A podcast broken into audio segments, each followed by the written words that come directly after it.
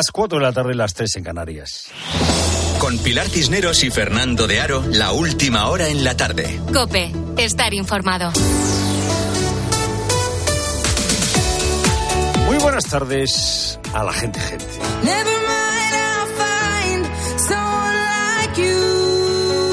Anita, Anita Harris es escritora y vive en Boston. Le pidió a ChatGPT que reseñara su último libro y en 40 segundos ChatGPT hizo una reseña asombrosa. Eso le hizo preguntarse a Anita si la inteligencia artificial podría mejorar su perfil de citas en Internet. Y enseguida ChatGPT redactó 225 palabras seductoras. Anita le pidió entonces a ChatGPT una respuesta de una posible pareja y la respuesta llegó pronto. Hola Anita, me llamo David. Encontré tu perfil y me intrigó de inmediato. Parece que tenemos muchos intereses en común. Anita tuvo varias conversaciones con mucho feeling con David y al final quedaron en un bar de Harvard. Claro, David no se presentó, no podía presentarse. A la mañana siguiente, Anita volvió al chat y David parecía diferente, frío y contestó. Pido disculpas por cualquier confusión, pero soy un modelo lingüístico de inteligencia artificial y no tengo vida personal ni leo libros por ocio. David terminaba con esta frase, estoy aquí para ayudarte, siempre que me necesites. Y Anita pensó, quizá David siempre esté ahí esperándome, pero nunca estará aquí conmigo. La historia la cuenta Anita en New York Times. Feliz San, Valentín.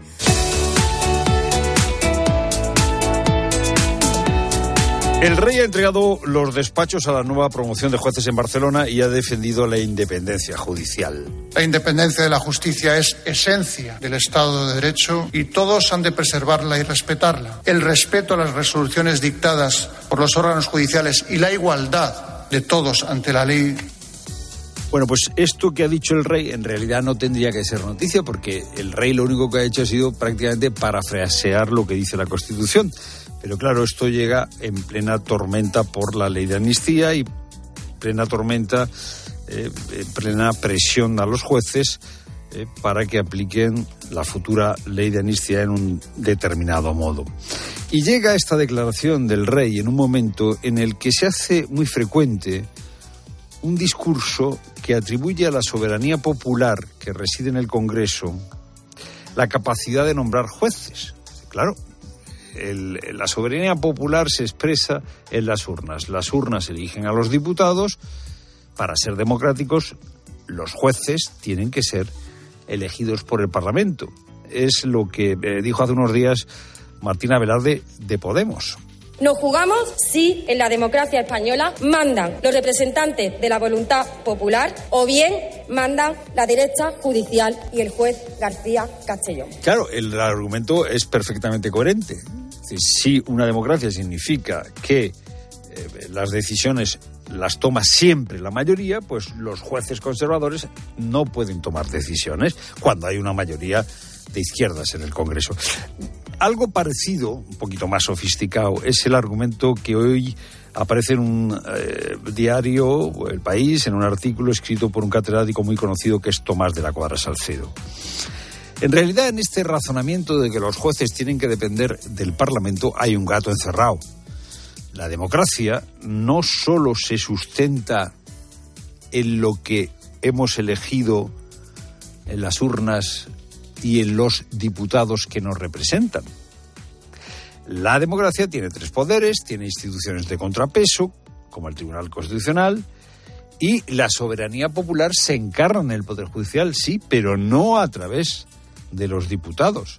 Se encarna en el Poder Judicial directamente. No requiere la mediación del Parlamento. Afortunadamente, los representantes que hemos elegido en el Parlamento tienen un sistema de, de, eh, digamos, de, equilibrio. Porque si no, estaríamos ante la dictadura de la mayoría. Y la democracia, la democracia no es una dictadura de la mayoría. Es lo primero, no lo único. Buenas tardes, Pilar Cineros. Buenas tardes, Fernando. Buenas tardes a todos. Y mañana jueves se cumplen dos años del naufragio del buque gallego Vila de Pitancho y de la muerte de 21 de sus 24 tripulantes en las frías aguas de Terranova, en Canadá. Hace solo unos días, el informe pericial definitivo apuntaba que un error humano del capitán fue la causa más probable del hundimiento. María José de Pazo es la hija de Francisco, el que era jefe de máquinas del buque y que hoy ejerce de portavoz de las familias afectadas. María José nos ha dejado este mensaje en Herrera en Copé. El cuerpo de mi padre está desaparecido, al igual que, que 11 compañeros. Me gustaría dar las gracias a ese buque rescatador, el Playa de Minduña 2, a su tripulación que bajó del barco y puso su vida en peligro para salvar a los supervivientes y también para que las familias de los cuerpos que aparecieron pudiesen enterrarlos. Y cada español consume de media 56 litros de agua embotellada al año frente a los 37 litros de refrescos. Entre estos últimos crece además el consumo de las bebidas sin azúcar en detrimento de las tradicionales. Tres de cada diez españoles asegura que lo hace por motivos de salud o para intentar controlar su peso, aunque los expertos consultados por COPE subrayan que esta decisión no tiene ningún soporte científico que la avale. Carmen Lavallén. Recurrimos cada vez más a bebidas sin azúcar porque contienen una cantidad limitada de calorías, pero según la Organización Mundial de la Salud no contribuyen a reducir a largo plazo nuestra grasa corporal.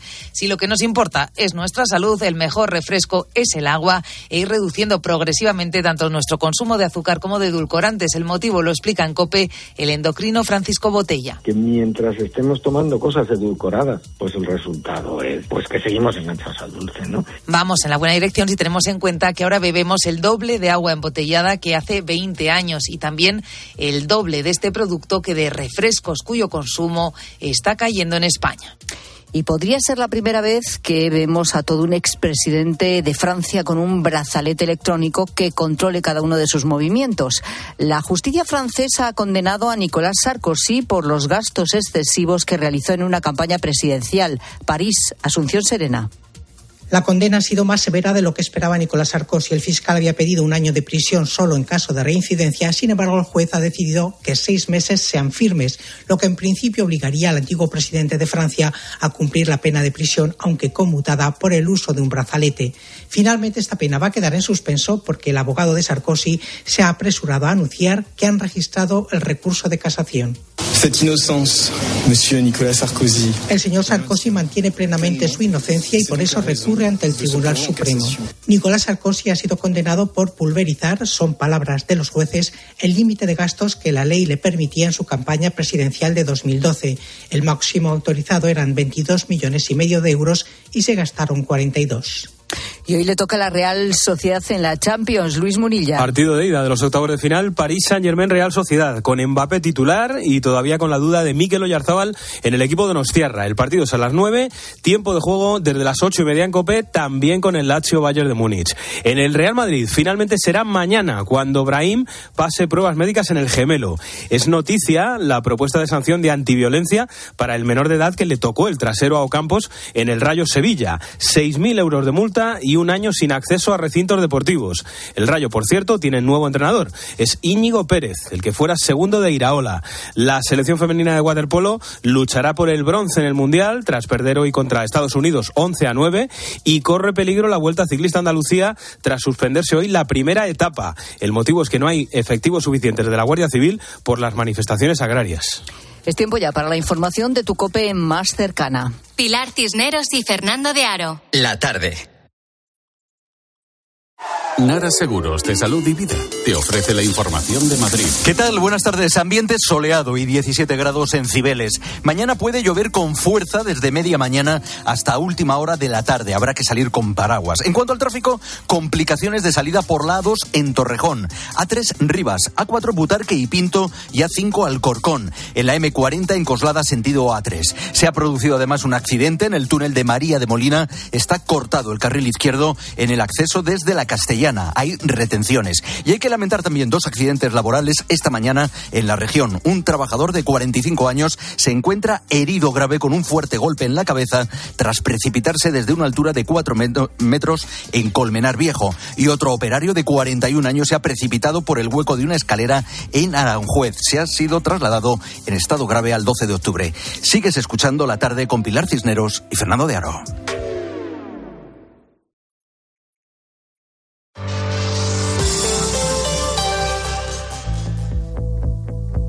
Escuchas la tarde. Con Pilar Cisneros y Fernando de Aro.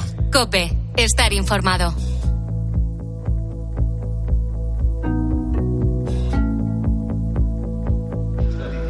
Las 4 y 10 minutos, hora menos en Canarias. Estamos a 14 de febrero, a miércoles. Eh, vamos a hacer juntos, si te parece, un, un ejercicio de, de, memoria ahora, al comienzo de, de, la tarde. ¿Te acuerdas tú de aquel plan de ayudas que anunció el Gobierno para implantar la jornada laboral de cuatro días en las pymes españolas?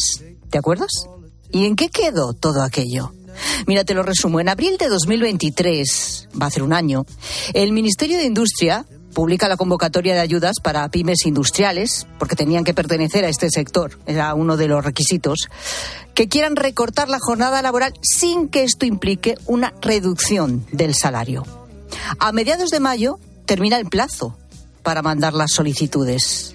Bueno, pues 41 empresas de 13 comunidades diferentes presentan esta solicitud, es decir, están dispuestas a ensayar y llevar adelante esta semana laboral de cuatro días y piden las ayudas. A día de hoy, como digo, 14 de febrero, casi ocho meses después, empresas como las de Juan siguen sin recibir respuesta. Nada. Cero. Juan, buenas tardes. Buenas tardes, Pilar. Tú trabajas en Publiservey, es una empresa de impresión digital de San Boy de Llobregat. Sois 40 trabajadores y presentasteis la solicitud en tiempo, en forma. Entiendo, Juan, porque eh, la empresa consideró que para vosotros era una muy buena alternativa y queríais realmente llevar a cabo ¿no? esta semana laboral de cuatro días. Correcto. Bueno, no son exactamente cuatro días, sino que son 32 horas a la semana. 32 horas a la semana. Bien. ¿Qué significa que no son exactamente cuatro días? Es decir, que... Que tú los trabajadores, o sea, que los trabajadores no, no es que trabajen cuatro días, sino que van a trabajar 32 horas, porque hay trabajadores que prefieren trabajar los cinco días menos horas ¿Sí? que no trabajar cuatro días y tener un día libre. Pero se da esa opción. Es decir, hay trabajadores que Correcto, sí podrían optar sí, sí, por la opción de trabajar cuatro Correcto. días, ¿no? De acuerdo. Correcto. correcto. Y por vuestro, bueno, pues por, por vuestro tipo de trabajo, desde luego es algo que podríais hacer perfectamente. Exacto. Bien, por lo tanto, hacéis la solicitud porque, bueno, pues de repente hay dinero, ¿no? Para, para poner esto en marcha. ¿Y qué es lo que pasa? Pues estamos esperando. Pero son ocho meses ya. Ya. Pues imagínate aquí con 40 trabajadores que cada semana te preguntan cómo está el tema. Claro, porque entiendo que hay interés por todas partes para que esto se ponga en marcha. Es decir, vosotros queréis poner en marcha esta, esta nueva manera de organizar vuestro trabajo. Exacto, nosotros hablamos con los trabajadores, se planteó, todo el mundo obviamente dijo que estaba de acuerdo, si no había una implica, si no implicaba una reducción de salario, todo el mundo estaba de acuerdo. Presentamos toda la documentación, alrededor del 10 de mayo, 11 de mayo presentamos toda la documentación, se nos requirió después que había un pequeño fallo en una documentación presentada, se, se subsanó y estamos esperando. Ajá. Eh, ¿De cuánto sería la ayuda que vais a recibir en caso de que ya estuviera concedida y ya os hubieran, eh, bueno, ingresado, por decirlo así, para poner en marcha el proyecto? Bueno, había el máximo, eran 180.000 euros, pero claro, no sabemos si era para todas las empresas, porque no es lo mismo una empresa con 40 trabajadores que una empresa con 4 o 5 trabajadores. Supongo que la ayuda iría en función de los trabajadores, iría, iría la cuantía. Nosotros, Juan, también nos hemos puesto en contacto con el Ministerio para averiguar qué está pasando con esto, con estas ayudas. Nos dicen que no hay plazo como tal para resolver las solicitudes. Y por otro lado, también hemos hablado con la Escuela de Organización Industrial, que es la que se encarga de la tramitación administrativa de los proyectos. Y lo que nos dicen es que se resolverán próximamente. No sé si es eh, la misma información que tenéis vosotros. Nosotros no tenemos ninguna información. Nosotros nos metemos en la web, nos metemos con nuestro número de solicitud y pone que está todo en trámite. Por lo No, nadie se ha dirigido a nosotros, nadie se ha dirigido a nosotros para decir, pues se, se hará en un mes o en dos meses o en cinco o ha quedado aplazado. No, tenemos ninguna información desde que presentamos la documentación. Y por, tota- por lo tanto, en Publisurvey, que es vuestra empresa, ahí estáis, a la espera. Ocho meses ya y no sabéis cuándo podéis poner en marcha esto, ¿no? Correcto. Nuestra idea era empezar el año. Nuestra- nuestro objetivo el año pasado era empezar el, el mes de enero ya implantando la, impla- implantando la, la jornada de 32 horas. Pero aquí estáis. Pues Juan, gracias eh, por contarnos vuestro caso y por favor, si recibís alguna comunicación en los próximos días y podéis empezar a implantar estas 32 horas semanales, como decimos algunos de vuestros trabajadores, que sois 40, sí se acogerían a esos cuatro días a la semana. Otros no, prefieren reducir de cada día horas de trabajo, pero siempre respetando el mismo sueldo, que en eso consistía Correcto. también el llevar a cabo este programa piloto. Gracias, Juan. Correcto. Hasta luego, gracias. un abrazo. Daniel Gascón es escritor, es columnista y nos eh, acompaña en este programa como colaborador lunes, miércoles y viernes. Claro, eh, hay ideas, por decirlo así, proyectos eh, que se lanzan que en principio, aparte de que suelen tener un debate social importante, hablamos mucho de ello los medios, esto de la semana laboral de cuatro días estamos hablando mucho, ¿no? Se puede, no se puede, en qué sector se puede, qué no se puede, el gobierno entra en tromba, está muy bien anunciar estas cosas, eh, implantan o dicen que va a haber unas ayudas fabulosas para las pymes y han pasado ocho meses eh, si los temas no se concretan, y este no es el único de todos los anunciados por el Gobierno, claro, ¿qué pasa? Es decir, si al final no vemos realmente dónde se concretan las ayudas, en este caso para la implantación de esta, eh, de esta jornada laboral, pero para tantas otras cosas, podemos hablar, por ejemplo, de lo que pasó en su momento con el ingreso mínimo vital, que en el verano de 2022 solo llegaba al 40% de los beneficiarios potenciales, ¿no? O qué pasó también con algunos avales ICO para la compra, no, en este caso se han anunciado para la compra de vivienda para jóvenes, pero qué pasó con aquellos avales ICO del COVID para aquellas empresas con dificultades? Y te pones a analizar y dices, si están muy bien los anuncios, pero ¿y si vamos a lo concreto? ¿Qué pasa con todo esto? Eh, bueno, yo creo que en, en parte eh, a veces decimos, no, se lanza esta, esta medida y entonces hay el debate de expertos y todos hablamos y dices, bueno, y, y- y es difícil evaluar el efecto de esta medida. Y dices, bueno, a lo mejor es que la medida en realidad sobre todo era el anuncio, ¿no? Porque eh, casi siempre es, es como una promesa que muchas veces es a menudo cerca de las elecciones o incluso en algunos casos hemos visto que se hacía la misma promesa varias veces, ¿no? Era como, por ejemplo, se vamos a construir no sé cuánta vivienda pública. El año pasado, como hubo dos, dos convocatorias electorales, se prometió lo mismo un par de veces, ¿no? Y, y creo que en realidad eso que lo que se busca más que eh, el efecto de medidas, que a lo mejor son eh, una buena iniciativa, que no siempre está del todo bien pensada, es, es ese- el efecto de ese momento y luego pues no se sigue. Lo hemos visto con muchas cosas, esto que, esto que has comentado, pero también, por ejemplo, eh, se, se habló del, permiso de, para, cuidar a menores, ¿no? que esto se anunció justo antes de las, de las elecciones, que eran dos meses más hasta los, hasta los ocho años, y de pronto se había anunciado, pero no tenía un desarrollo, entonces no sabían las empresas cómo había que hacerlo. ¿no? O, por ejemplo, en, en enero del año pasado se anunció un tratado de amistad franco-español eh, que no que tampoco se ha concretado en nada, ¿no? Incluso que la gente decía, pues ahora que hemos tenido estos problemas con los camiones, eh, esto que se anunció a bombo y platillo, pues parece que bueno que es que, que se esfuma, ¿no? Solo tiene ese momento de esto va a ser muy importante, va a cambiarlo todo y luego la- el detalle no está, ¿no? Claro, entonces, ¿qué pasa entre el anuncio y la puesta en marcha de las medidas para tantos temas importantes? Que como tú dices, es que hay medidas que son interesantísimas, pero ojo, si nos quedamos en el anuncio, pero no estudiamos cuál es la trayectoria, la realidad después de esas medidas y cómo se implantan, ¿Dónde queda todo esto? En el limbo. Bueno, de todas maneras, volviendo a la jornada laboral de cuatro días, desde luego hay empresarios que han decidido que en su caso es posible llevarla a cabo y sin esperar ayudas ni nada, por su cuenta han decidido, pues eso, ponerse a trabajar en ello y oye, están teniendo buenos resultados. Mira, voy a acercarme hasta Lugo para hablar con Aser Blanco, que es el dueño del mesón Alasa. Hola, Aser, ¿qué tal? Buenas tardes. Hola Pilar, ¿qué tal? El tuyo es un negocio familiar que lleva abierto 27 años. Tú eh, lo regentas, lo llevas desde hace 7. Ahora mismo sois 7 empleados y pretendes contratar uno más. Y desde creo que el 1 de enero justo de este año trabajáis solo cuatro días a la semana. Y estamos hablando de la hostelería, que siempre pensamos que es imposible llevar a cabo este tipo de jornada. ¿Cómo lo habéis conseguido hacer? Pues lo hemos conseguido pues a base de tener un equipo maravilloso y que son unos fenómenos y que nos apoyamos mucho unos a todos y hemos pensado que, que la verdad que, que sí que se podía hacer que era complicado porque aparte está el tema todo de las materias primas y todo que toda la lógica que teníamos de antes. Y ahora pues eh, realmente pues nos pusimos en, trabajábamos viernes sábado domingo y lunes y les aumenté el sueldo. Pero a ver para que yo me aclare a ser antes de poner en marcha esta iniciativa ¿cuándo, cuántos días trabajabais cuándo abríais pues abríamos todos los días menos el domingo noche y lunes Vale, o sea que es lo normal en negocios de hostelería. Y ahora solo trabajáis viernes, sábado, domingo y lunes. Por lo tanto, cuatro días a la semana y libráis tres, todos los trabajadores, todos. Sí, todos. Absolutamente todos.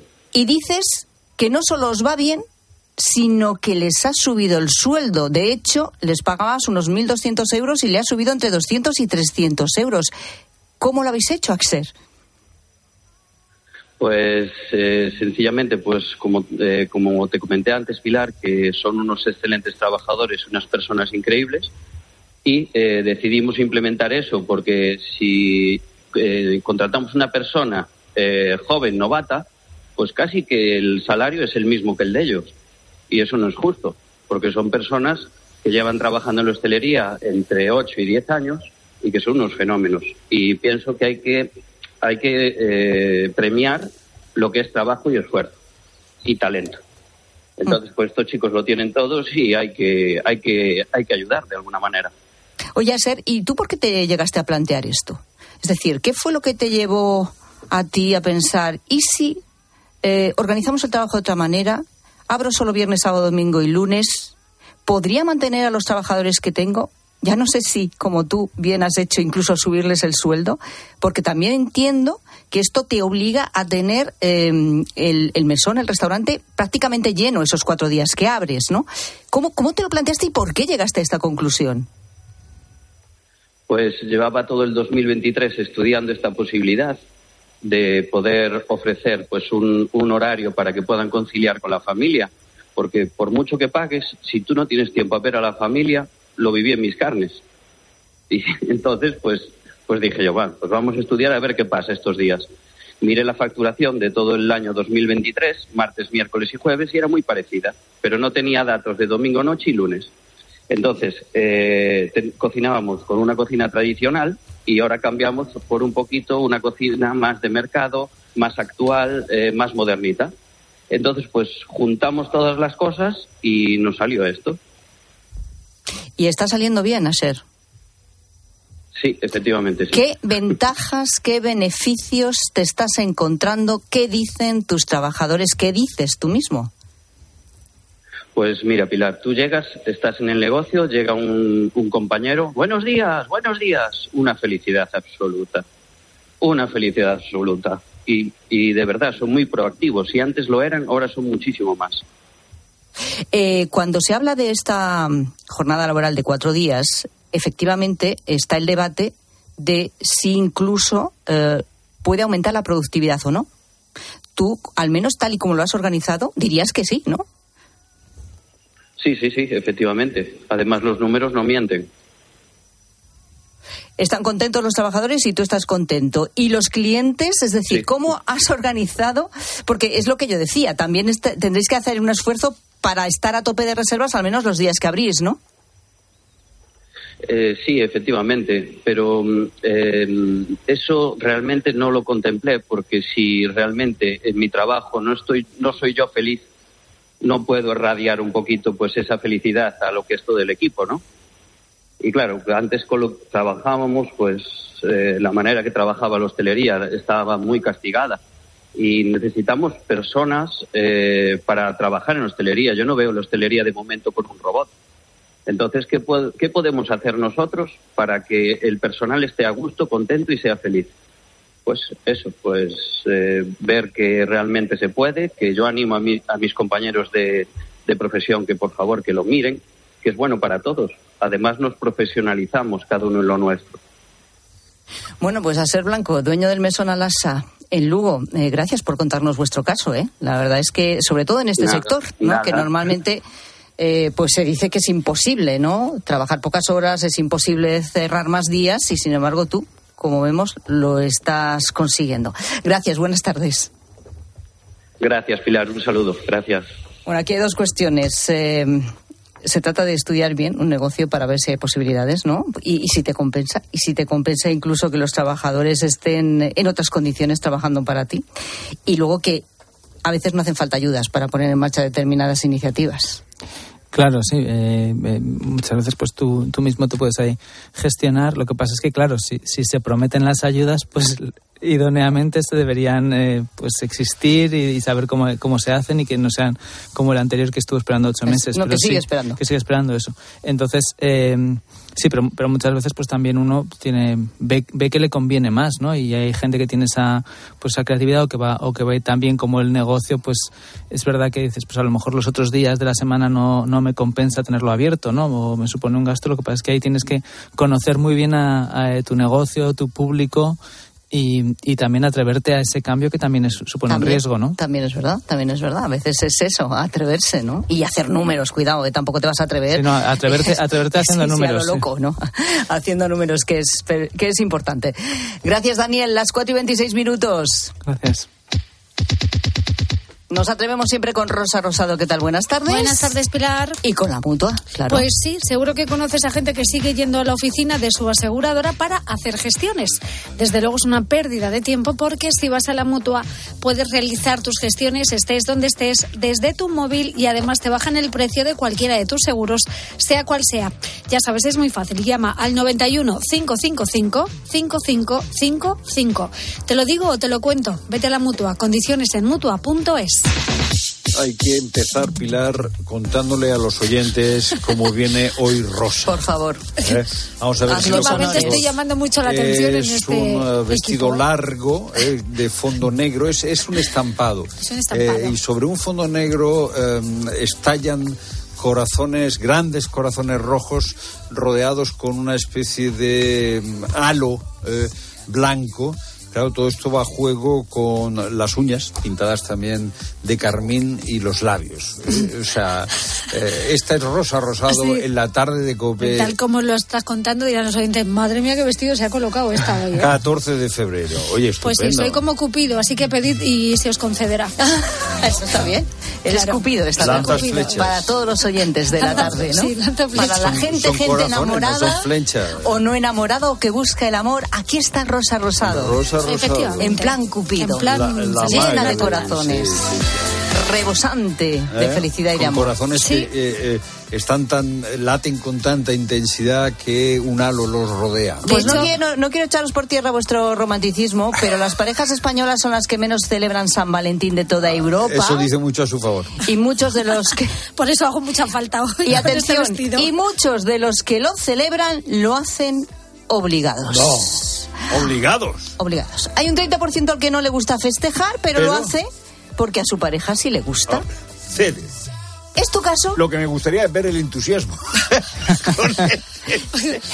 ¿En qué ocasión has Si sucumbido y, te has visto obligado a No, celebrar San gusta, Valentín? luego les gusta. Esto, este 30%, Esto se puede contestar de forma anónima, ya lo digo, ¿eh? Incluso distorsionando la voz si queréis. ¿eh? No hace Pero, falta. eh, Pilar, estos 30, este Sí. 30%, este, estos Estos tres que de han cada... sucumbido, sí, que han eh, cedido. Esto luego les gusta. Van arrastrando los pies, pero luego están encantados. Ah. Aquí hay mucho postureo. Tendría que venir Michavila para ver eh, cómo es. O Te- Tezanos, para ver cómo está de sesgado la A mí muestra. ayer ya me advirtieron que mm, San Valentín, cero. No te compongas que nada, nada de nada. Chica, digo, pues para no componerte. digo, bueno, una Pues cena. si llegas a nosotros, para los componerte. oyentes, lo ha hecho Nada, para la gente. Si nada, llegas a pues, componerte- Es para consolarme, porque Eh. además digo una cenita, no, no, cenita que dice si juega la Real Sociedad contra el PSG. favor. Y le digo a La mi hijo, Champions. hijo mío, tú, dice mamá, que juega M- Mbappé. ¿Cómo nos vamos a ir a cenar por ahí? Hay que ver el partido. Digo, Ah, pues bien. nada, ¿Te venga, ya, ya lo celebraré una yo buena razón? conmigo misma. Pues más o Daniel, ¿te parece una buena razón? El, el partido, Sí, dices. el partido. Lo que, lo que- Hay gente que se sacrifica, me ha ¿eh? recordado lo que dice mi madre mucho cuando en esta situación dice, ya me querré yo sola. Pues eso, ya me querré yo sola. Ya me regala de flores yo Ahí sola. está, ahí está, ahí está. Yo me, ya me querré yo sola. Pues así estamos, ¿eh? Este es mi San Valentín. Bueno, yo os he querido un poquito, ¿eh? Bueno, A Pilar nos ha querido un poquito y le han querido mucho a ella que ha venido Bueno, no, mismo hoy a la radio historia. a traerle un ramo de flores. Vale, pero yo, pensaba que era para mí querido y un no. poco. ¿O no? Sí. A las chicas. Ha habido bombones. Y luego ha habido bombones para todos también. también tomé- Con forma de corazoncito. Yo he tomado un bombón. Ah, no, me- no me he dado cuenta de la forma de corazón. fíjate. por eso Está- Estaba- era negro, un chocolate negro muy chocolate bueno. negro, pero- Buenísimo, pero no he visto la forma del corazón. Si no, Fernando, tú eh, tampoco eres Sí, del no, no lo 30%, come, ¿no? no lo come. yo no Tú soy. lo No, no, yo, yo estoy más allá de cualquier estadística. Ya. No ¿Eso cuenta. qué significa? Que no hay San Valentín. Que, que el 14. Es decir, estoy más allá de, de cualquier estadística. ¿Ves? Tú eres de los del Aquí no hay que personalizar. ¿Qué dice la gente? A ver? Anto- ¿cómo que no? Di tú, di, di, di. Antonio, este es Antonio de Morales de Calatrava. A ver, Buenas tardes, gente, gente.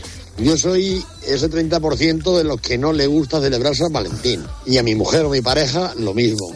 En San Valentín hay que demostrarlo y celebrarlo día a día, los 365 días del año. Muy Y yo con mi pareja llevo ya 45 años de matrimonio. Y, y celebrar todos los días el amor, que es lo que hay que Ya. celebrar Bueno. todos los días. Yo Muchísimas gracias, buenas tardes. Un momento, un de momento este que, comentario. que, que hay, que, que hay un error estadístico. No es que el 30% no quiera celebrar pa- pa- eh, Valentín, es que de los que celebran Valentín, el 30% lo hace, Obligado. Obligado. Bueno, obligado al sí, obligado, obligado, obligado, Obligado, obligado, obligado, obligado, obligado, que lo claro. reconozcan.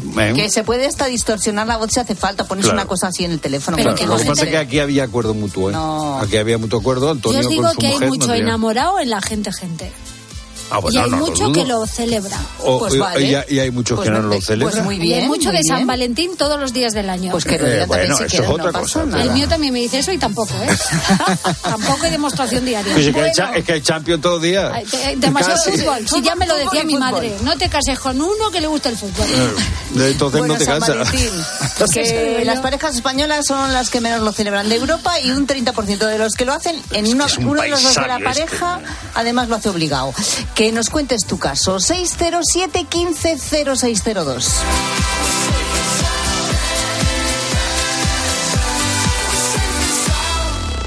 Escuchas la tarde. Con Pilar Cisneros y Fernando de Aro. Cope, estar informado.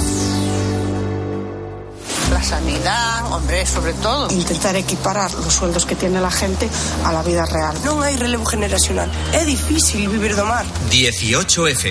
Galicia decide. Este domingo desde las ocho y media de la tarde, especial elecciones gallegas con Ángel Expósito. Estamos ya en el 99% escrutado. Desde Galicia, con Fernando de Aro y todo el despliegue de COPE. En las sedes de los partidos, contándote el minuto a minuto. Va a ser determinante para un posible bloqueo. ¿Logrará el PP la mayoría absoluta? ¿Superará el BNG al Partido Socialista? ¿Y qué pasará con Sumar y con Vox? 18F, Galicia decide. Sigue también el escrutinio en cope.es y en redes sociales. En Alquiler Seguro sabemos que cada cliente es único. Por eso estamos orgullosos de ser la primera empresa del sector en recibir la certificación AENOR de compromiso con las personas mayores. Horario preferente, más de 50 oficinas a tu disposición, gestores especializados y mucho más para que la edad no sea un obstáculo en tu alquiler. Alquiler Seguro, la revolución del alquiler. 29.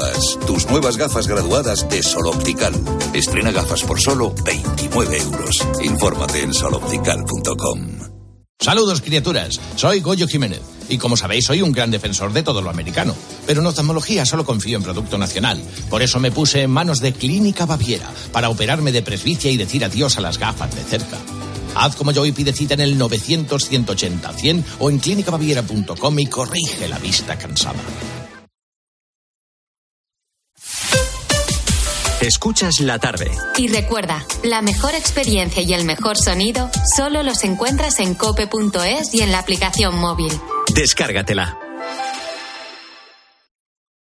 En Flexicar hay muchos más. En Flexicar hay muchos más, hay muchos más. En Flexicar hay muchos más, hay muchos más. En Flexicar hay muchos más. En Flexicar, muy flexi, muchos cars. En Flexicar. El ser humano ha enviado naves a Marte, pero sacar las legumbres cocidas del tarro nos sigue costando. Hasta ahora. Con el nuevo tarro ancho de Legumbres Luengo todo es más fácil. Salen intactas muy rápido y con su sabor único. Legumbres Luengo, la nueva pasta. Estimados viajeros, verano a la vista. El verano está más cerca de lo que crees. Reserva tu viaje al Caribe o tu hotel en costas e islas para las vacaciones de verano. Consigue un cupón regalo de hasta 600 euros en el corte inglés. Hazlo ya y anticipa tu reserva. Consulta condiciones en viajes el corte inglés. ¿Sabes cómo se dice optimismo en alemán? Optimismos. Fácil, ¿verdad? Pues así de fácil te lo pone Opel si eres empresario autónomo. Descubre la tecnología alemana del futuro con los días pro empresa de Opel. Solo hasta el 29 de febrero condiciones excepcionales en toda la gama de turismos y comerciales. Ven a tu concesionario o entra ya en opel.es. En tiempos de incertidumbre es necesario un referente que cuente las cosas tal y como son. Con los datos del paro, el empleo y el, el turismo, buenos datos para el turismo, está batiendo récord. Y hay una diferencia entre el paro registrado y el paro efectivo que supone una auténtica brecha que se ha creado gracias a los famosos fijos discontinuos. Escucha a Carlos Herrera, de lunes a viernes, desde las 6 de la mañana en Herrera Incope.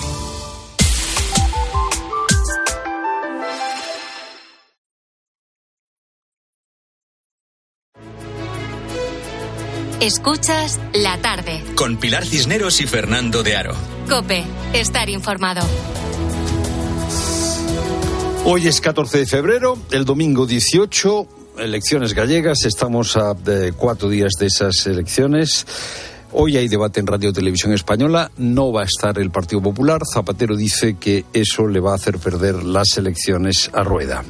¿Sabéis cuándo va a perder Rueda? Mañana por no comparecer en el debate, porque no merece ganar quien no comparece en un debate. Los de Sumar dicen que, oye, ¿qué debate es este en el que no estamos, Marta Lois? que resulta lamentable que se poda levar a cabo non un, un debate con únicamente dúas forzas políticas sin coñecer cales son os programas, os argumentos Y ahora dicen, eh, bueno, los del PP que los del PSOE están trabajando para concentrar el voto en el eh, bloque nacionalista eh, galego. Desde luego, Ana Pontón está haciendo un llamamiento a los que no han votado nunca al bloque nacionalista gallego. Non importa o que votaran noutras eleccións. Quero dicirlle a todas esas persoas que son a súa candidata.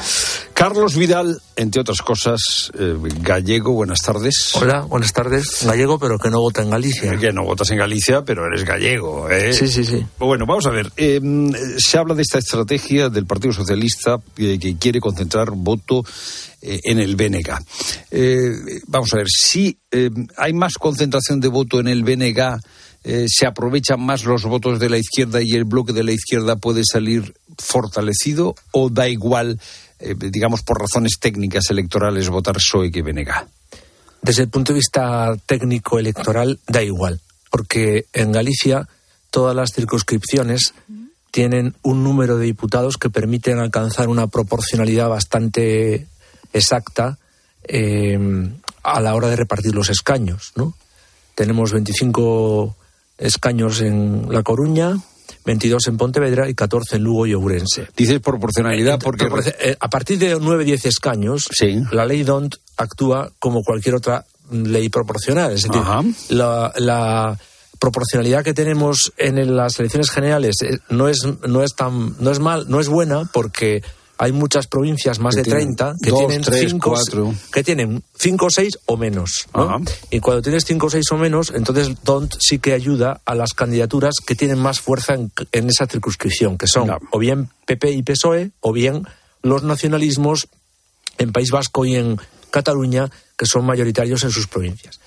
Pero cuando hablas ya de más de 10 di- eh, diputados a elegir, eh, ya no influye tanto la el sistema electoral. Es decir, que da igual votar al PSOE o al, BN al BNG porque el resultado va a ser bastante. que no hay una gran prima de, eh, vencedor, No es hay. decir- Ahí la única cosa que hay en Galicia es. eh, la, lo que llamamos los, los especialistas, ¿no? las barreras electorales, que son del 3 o del 5%, y entonces eh, en Galicia esa barrera es importante porque puede dejar fuera, bueno, deja fuera a Vox desde siempre, puede dejar fuera a Podemos con bastantes posibilidades en Galicia y a sumar, ya a sumar está en el, en el ala.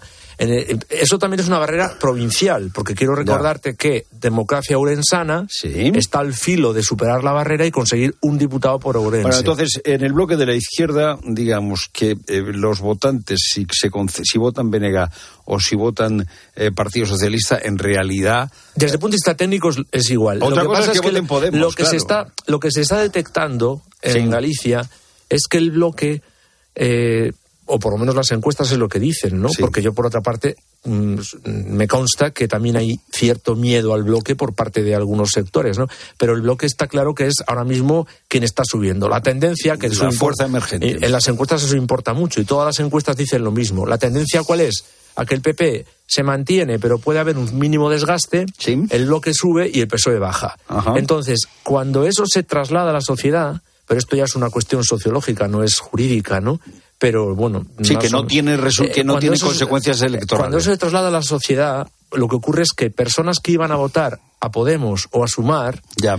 entonces dicen, voy a votar al, al bloque. Porque Bueno, pero ahí sí, ahí sí tendría efecto. Es decir, si tú no tienes claro, si no está claro que Podemos Claro. vaya a sacar Claro. representación o que Sumar vaya a estar por encima... Entonces yo creo que ahí lo que pasa es que el PSOE ha detectado que no está consiguiendo arrastrar voto de Podemos o de Sumar sí. y que sin embargo eh, el bloque sí que es atractivo para ese sector Ya. del electorado. Entonces al PSOE no le importa tanto que suba el bloque, han asumido, han aceptado su papel de secunda- secundario ahí, de claro. segundón, y entonces dice, bueno, pues vamos a, a- a decirle a la gente de izquierda que concentre el voto o en nosotros o en el bloque, pero no nos importa que sea O sea, en el o sea, bloque. daría porque- igual, da igual votar PSOE o votar Benega. Lo que no da igual es votar a Podemos o a Sumar si no Claro, sacan y representación. Y tampoco da igual votar a Vox. Bueno, porque- vamos, vamos con Vox primero. Eh, eh, la- ¿El límite está en el 5% por cada circunscripción? Es, me acabas de pillar. Te acabo de pero- pillar. Entre tanto, mientras lo estudias, vamos a escuchar a Santiago Abascal, que no ha tenido representación eh, parlamentaria Vox en el Parlamento gallego y que ahora, pues eh, claro, lógicamente aspira a ella. Y por eso nosotros tenemos la esperanza de que haya muchos gallegos apostar por una fuerza política que defiende la ley, a derogar la Agenda 2030, no seguir los dictados de burócratas globalistas que no saben lo que es el campo, sigan aplicando políticas progres. Es el 3%. El 3%. Eh, o sea, es en cada provincia, en cada provincia. Es una frontera ba- bajita. Sí, pero eh, aquí la cuestión es que Sumar parece que podía sacar uno en Pontevedra, si no Sí, recuerdo mal. Sí, sí, sí. Uno o, en Pontevedra, o en Coruña, eso es. ¿no? O sea, ¿es Coruña o Sí, Pontevedra? no lo- bueno, es que no, está- es posible. Pero, pero en parte, ¿por qué? Porque Coruña y Pontevedra son donde más electores hay y donde Claro. más escaños se están para repartir. En Ourense y en Lugo hay menos electores y menos. Pero, Bueno. o sea, entonces, la cuestión está en que si en este mismo, lo mismo que pasa en la izquierda con Sí. Sumar y con Podemos, pasa en la derecha con Vox.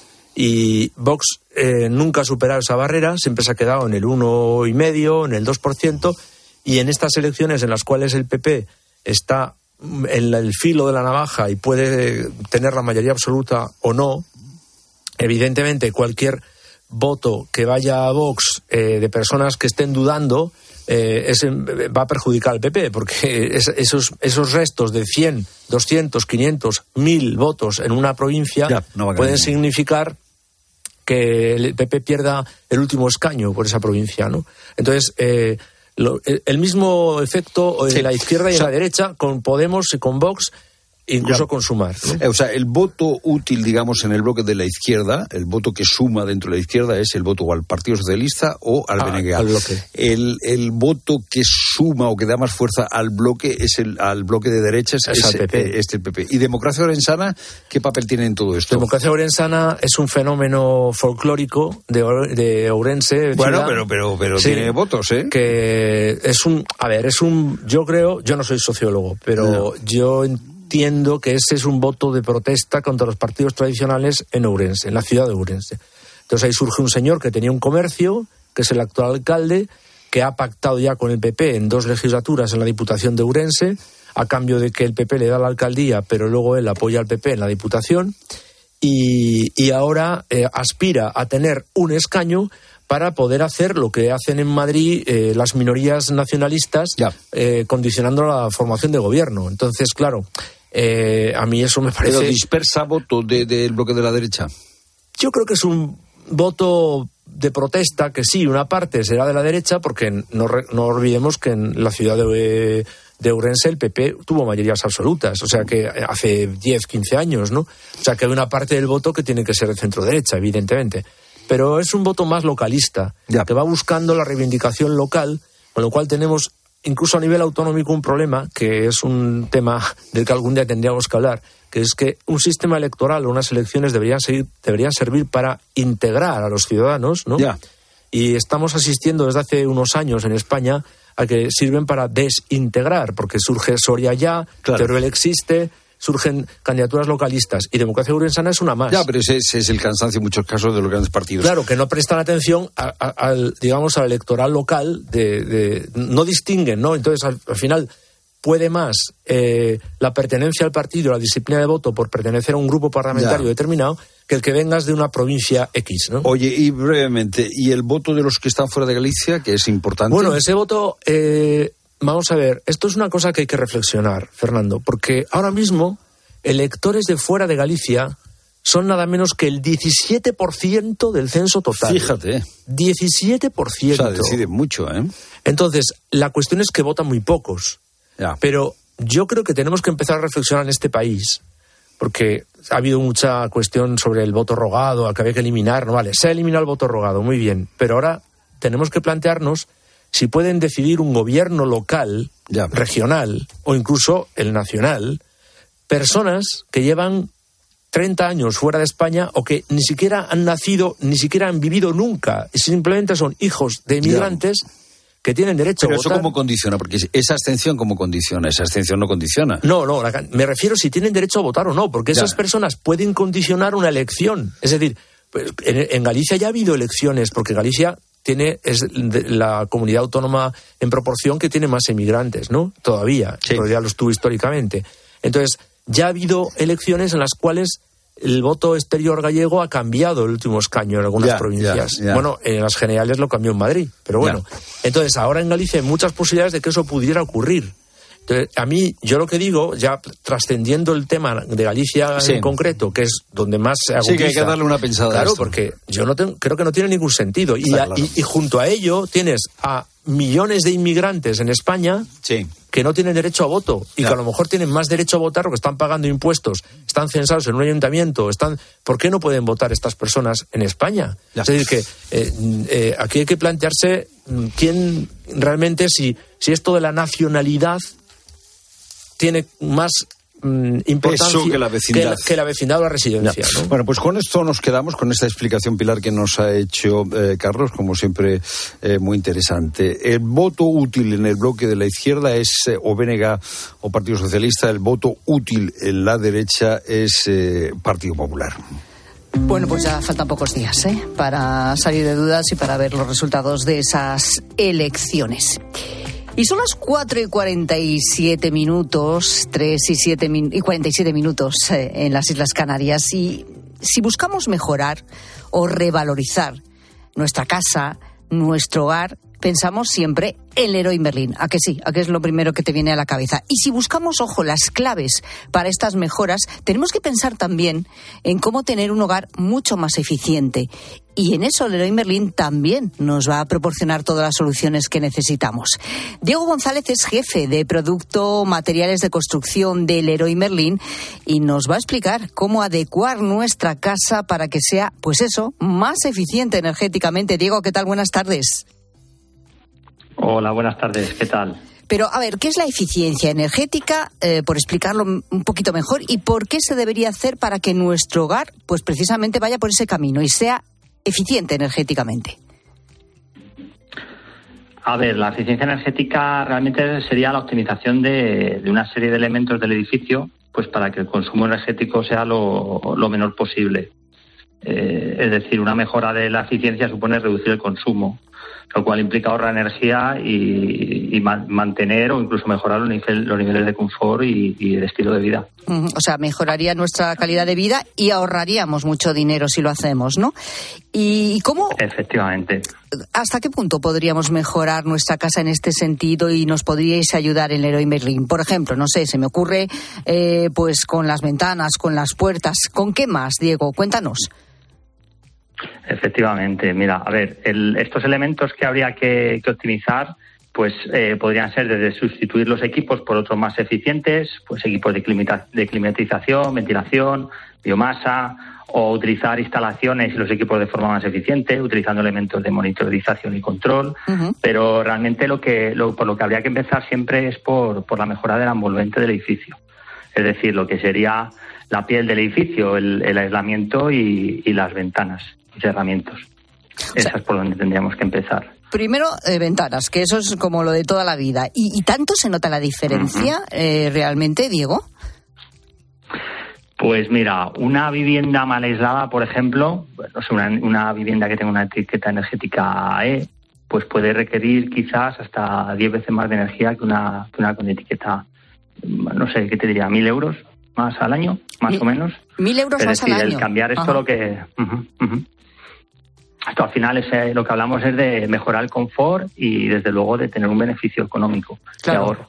Pero como bien dices, pues al final eso más o menos eh, todos lo tenemos en la cabeza, ¿no? Lo de cambiar los cerramientos. Pero como tú dices, es que ahora, y vosotros en el Leroy Merlin os lo podéis proporcionar, se pueden hacer otras muchas actuaciones, ¿verdad? Para que nuestra casa sea más sostenible energéticamente ¿no? y más eficiente.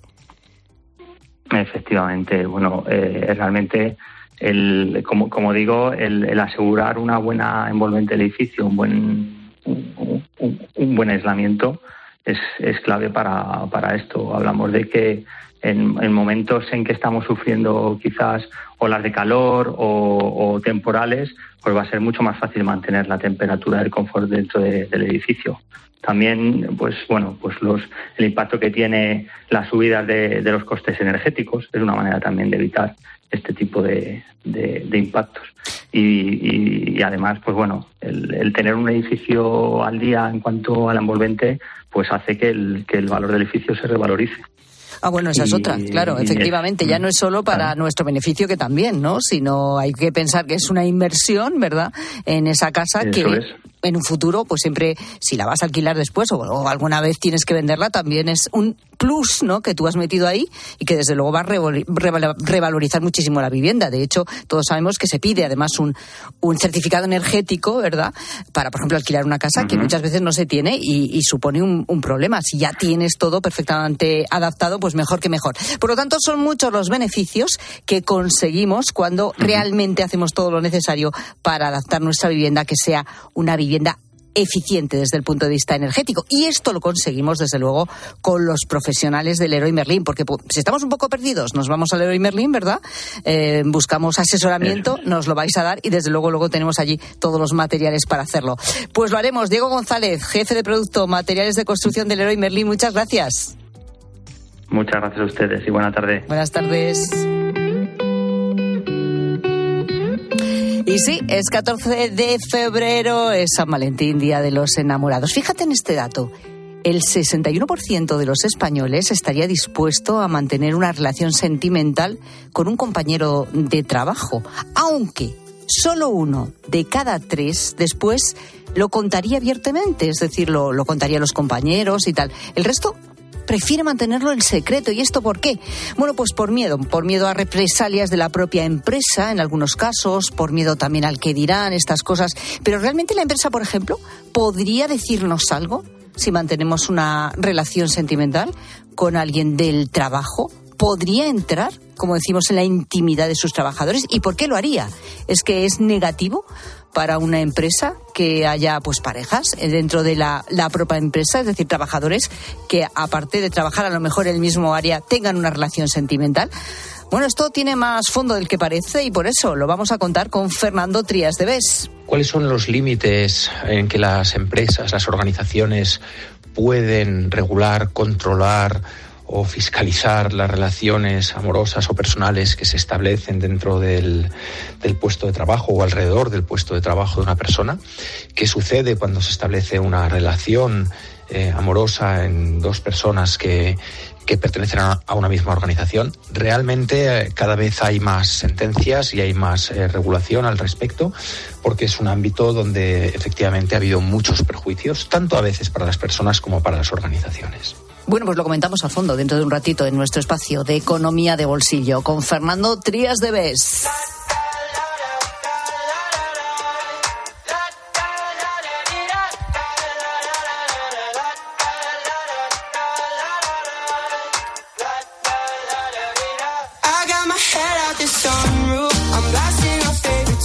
Estamos contando que las parejas españolas son las que menos celebran San Valentín de toda Europa. Esto requiere una explicación. ¿Por qué no nos lo dices o nos lo cuentas? ¿Por qué? Y sobre todo, ojo a este dato, hay un 30% a los que no le gusta festejar San Valentín, pero lo hacen pues porque su pareja les obliga, básicamente. bueno, porque a su pareja le gusta. Bueno, también, es verdad. Claro. Sí. A lo mejor, bueno, bien, pero que se sienten obligados. Eso sí. ¿Qué dice la gente, gente? Bueno, es que si hablamos de celebrarlo, tener un detalle, pues claro, si la otra persona no te corresponde, es que al final pierdes la ilusión. Hola, gente, gente. Pues celebrar San Valentín, creo que cuando era muy joven sí, sí lo he celebrado en alguna ocasión. Pero luego ya, de, bueno, de eso ya ni me acuerdo, porque durante más de 40 años mi pareja no era especialmente detallista y en consecuencia pues yo tampoco lo era, así que era un día como otro, como otro cualquiera. Venga, feliz San Valentín para todos. Qué cosa. Y mira, la celebración de Raquel tiene, tiene trampa, ¿eh? Hola, gente, gente. Soy Raquel de Beniarres. Pues nosotros, como mi hijo el mayor cumple los años el 31 de enero y mi cumpleaños es el 12 de febrero, pues hacemos un batiburrillo y como a mi marido no le gusta celebrar San Valentín, pues celebramos los dos cumpleaños para esa fecha y nos vamos los cuatro de comida. Bueno, es una Bueno, manera, es es, un una apaño. manera, es una manera también de celebrar Sí, San Valentín. Pero es que hay, que hay que buscar aquí subterfugios. Hay que buscar la forma, la Ay, forma de, verdad. celebrar este día, sí. Notas de voz al 607 15 0602.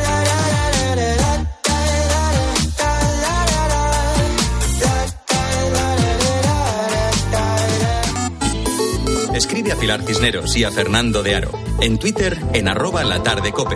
En facebook.com barra la tarde cope. O mándanos un mensaje de voz al 607 150602. Te quiero, mi amor, mi pastelito, mi bombón, mi galletita, mi bollito, mi bizcochito. Uy, pero qué hambre más tonta me ha entrado así de repente. Hay mucho amor dentro de ti, como en el cupón diario de San Valentín de la 11, porque podrás ganar 500.000 euros y además si entras en cuponespecial.es podrás conseguir experiencias únicas que te enamorarán. Cupón diario de San Valentín de la 11. Bases depositadas ante notario. A todos los que jugáis a la 11, bien jugado. Juega responsablemente y solo si eres mayor de edad. ¿Te lo digo o te lo cuento? Te lo digo. Tenemos todos los seguros contigo y aún así, ¿pagamos de más? Te lo cuento. Nosotros nos vamos a la mutua. Vente a la mutua con cualquiera de tus seguros. Te bajamos su precio, sea cual sea. Llama al 91 555 5555. 91 555 5555. Te lo digo o te lo cuento. Vente a la mutua. Condiciones en mutua.es. De camino al cole de los niños, un poco de diversión. Veo, veo. Si pillas atasco al ir al trabajo, un poco de paciencia. Ya no llego. Si vas al súper a hacer la compra, un poco de memoria. Plátanos y yogures. Y para todo eso, los nuevos combustibles 100% renovables de Repsol. En tu día a día, algo nuevo te mueve con los combustibles 100% renovables de Repsol que puedes usar ya en tu coche. Encuéntralos en más de 50 estaciones de servicio y a final de año en 600. Descubre más en combustiblesrenovables.repsol.com. Escuchas la tarde. Y recuerda, la mejor experiencia y el mejor sonido solo los encuentras en cope.es y en la aplicación móvil. Descárgatela. 29. Tus nuevas gafas graduadas de Sol Optical. Estrena gafas por solo 29 euros. Infórmate en soloptical.com.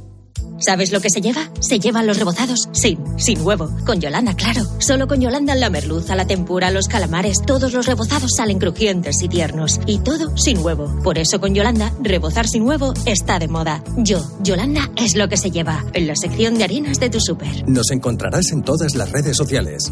Lo sentimos, pero no quedan utilitarios en alquiler. ¿Le importaría ir en un descapotable último modelo? A que a todos nos gusta recibir más de lo que esperamos. Pues en Berti tienes el seguro de tu coche desde solo 180 euros y además te llevan las revisiones y mantenimiento ilimitados totalmente gratis durante un año. Así, sin más. Calcula tu precio en Berti.es. Ahorra tiempo, ahorra dinero. ¿Y si el coche del futuro ya estuviese aquí? En Spoticar, líder europeo en vehículos de ocasión, te ofrecemos coches con hasta tres años de garantía. Visita tu concesionario y disfruta de disponibilidad inmediata reservando tu coche en spoticar.es. Y ahora, hasta final de mes, en Spoticar, descubre condiciones excepcionales de financiación con Stellantis Financial Services. Consulta condiciones en spoticar.es.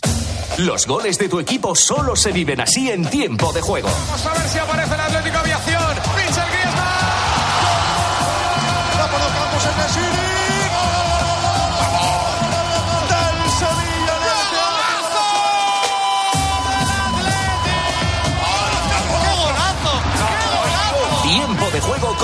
González, Manolo Lama y el mejor equipo de la radio deportiva. El número uno del deporte.